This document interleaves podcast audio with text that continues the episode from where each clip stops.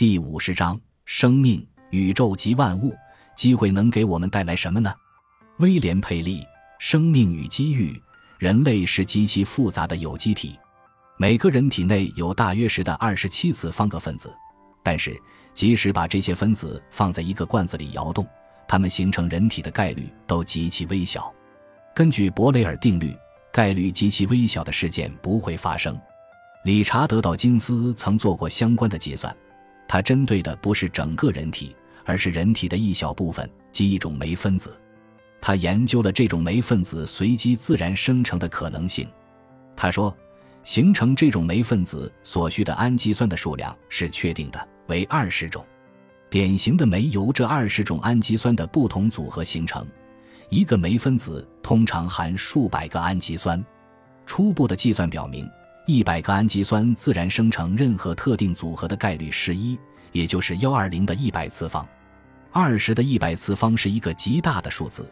远大于整个宇宙中基本粒子的数量。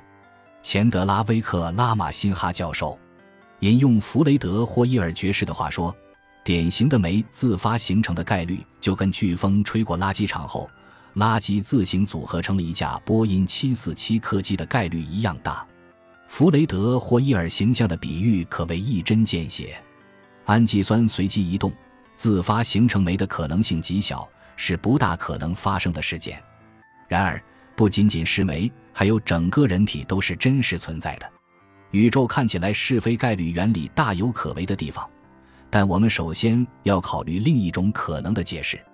审视周围的世界时，我们会看到各类复杂的结构，包括房屋、飞机、汽车、电脑、电视等。它们当然都不是碰巧出现的，而是被设计和制造出来的。正因为如此。十八世纪的哲学家威廉·佩利才坚定地认为，生物体必定是被创造出来的。他在《自然神学》一书的开头写道：“假定我在穿过一片荒野时踩到了一块石头，若有人问我石头是怎么来到这里的，我可能会回答说：据我所知，它一直都在这里。这么回答并不算荒唐。但假设我在地上发现了一块手表，若有人问我手表是怎么来到这里的，我就不能回答说。”据我所知，它一直在这里了。在某个时间、某个地方，一定有一个或多个工匠出于某种目的制造出了这块手表。他们理解它的构造，还设计了它的用途。这是造物论的观点。它存在的问题是，人们可以用它解释一切。我们在第二章讨论各种奇迹的时候就提到过这一点。无论你面对的是什么证据。你都无法对他就在那里，有人把它放在了那里做出反驳。还有一个令人不安的问题是，造就了造物主的又是谁呢？创造从哪里开始，又是如何开始的呢？造物论与其说是一种解释，不如说是逃避问题的借口。说不通的地方还有很多，复杂生命形式的存在，例如人类，并不是唯一需要解释的对象。化石也需要解释。随着时间的推移。埋在岩石中的动物化石不断涌现，但那些动物早已不复存在了。毫无疑问，这些化石是与恐龙和其他野兽有关的故事的源头。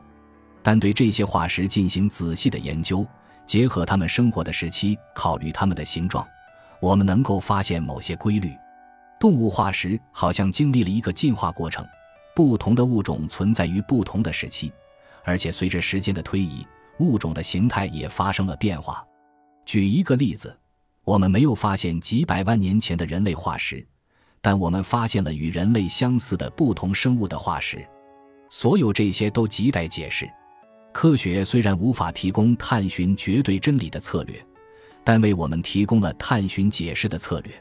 事实上，有人说过，要想寻求绝对真理，纯粹的数学或宗教才是寻求的方向。科学肯定不是纯粹数学产生绝对真理，因为只要依据给定的规则和公理，你就能推导出结果。这意味着在纯数学领域内，你可以界定自己心目中的宇宙，你自然也能阐明其中的绝对真理了。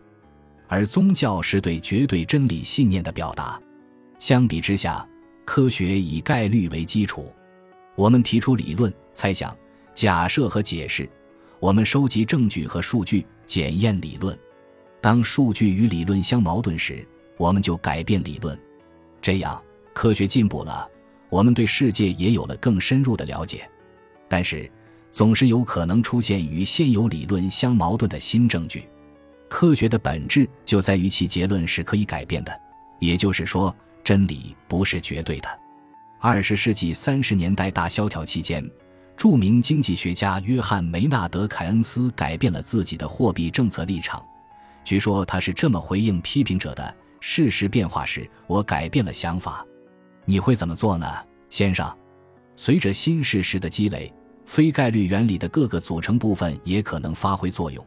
帮助我们确定何时改变思想，判定旧理论无法解释新事实。我们将在下一章探讨具体的应用方法。现在我们只深入分析两个例子。当新证据出现时，理论必须随之改变。进化论就是这样的范例。一八五九年，达尔文发表了《物种起源》一书，阐述了物竞天择、适者生存的进化观。著名的物理学家开尔文勋爵威廉·汤姆森认为，这一理论与事实不相符。他认为，进化离不开太阳提供的能量，而太阳没有足以能燃烧数百万年的燃料。考虑到当时的普遍认知，他的这番质疑很有道理。当时人们普遍认为，太阳是通过某种化学反应燃烧的火球。直到理解了核反应后，人们才明白。太阳可以燃烧数十亿年，这给生命和人类进化留出了充裕的时间。事实改变了，理论也要随之改变。顺便说一句，若知识出现的顺序刚好相反，达尔文可能会认为开尔文勋爵对太阳年龄的看法是错误的，因为进化的事实表明，太阳存在的历史要长得多。感谢您的收听，喜欢别忘了订阅加关注。主页有更多精彩内容。